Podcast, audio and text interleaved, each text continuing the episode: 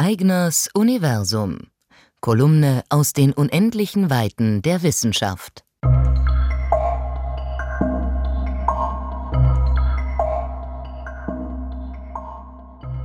Wie solidarisch gehen wir mit Leuten um, die weniger Reichtum haben als wir?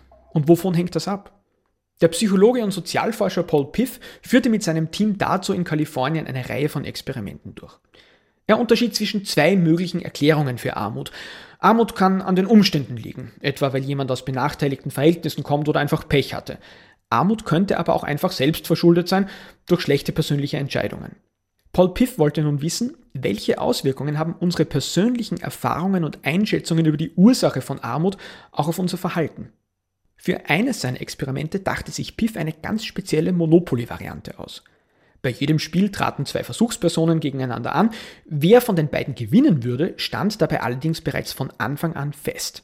Es gab nämlich immer einen reichen und einen armen Spieler.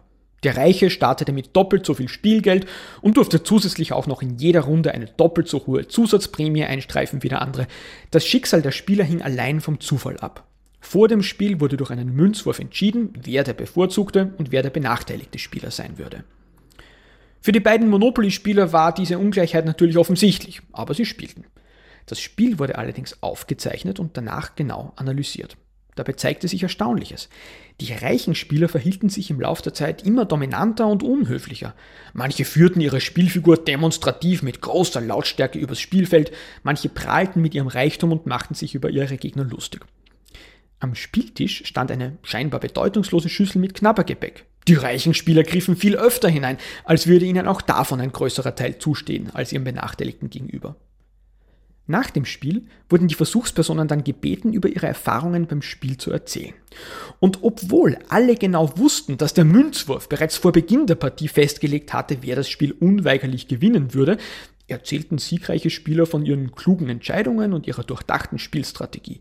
Sie sprachen über ihren Erfolg, als hätten sie durch ehrliche Leistung gewonnen und nicht bloß durch reinen Zufall. Wenn uns ein Lottomillionär erklärt, er habe für seinen Sieg gar kein Glück benötigt, er sei einfach nur verdammt gut im Lottozahlen ankreuzen, dann werden wir ihn auslachen. Doch genau dieser Fehler ist verblüffend häufig. Wir verwechseln glückliche Zufälle mit eigener Leistung. Die siegreiche Fußballspielerin erklärt, ihr Team sei heute einfach das mental stärkere gewesen, dass ohne diesen glücklichen Lattenpendler in der 82. Minute das Spiel vielleicht ganz anders ausgegangen wäre, ist längst vergessen. Paul Piffs Forschungen zeigten allerdings auch, wenn man sich diese Tatsachen bewusst macht, wird die Wahrnehmung von Ungleichheiten mit der Zeit realistischer. Durch gesunde Selbstreflexion kann man die Gesellschaft etwas fairer machen. Oder vielleicht auch einfach nur ein angenehmerer, weniger arroganter Mensch werden. Ö1 Podcast. Florian Eigners Kolumnen sind auch in den Ö1 Dimensionen zu hören.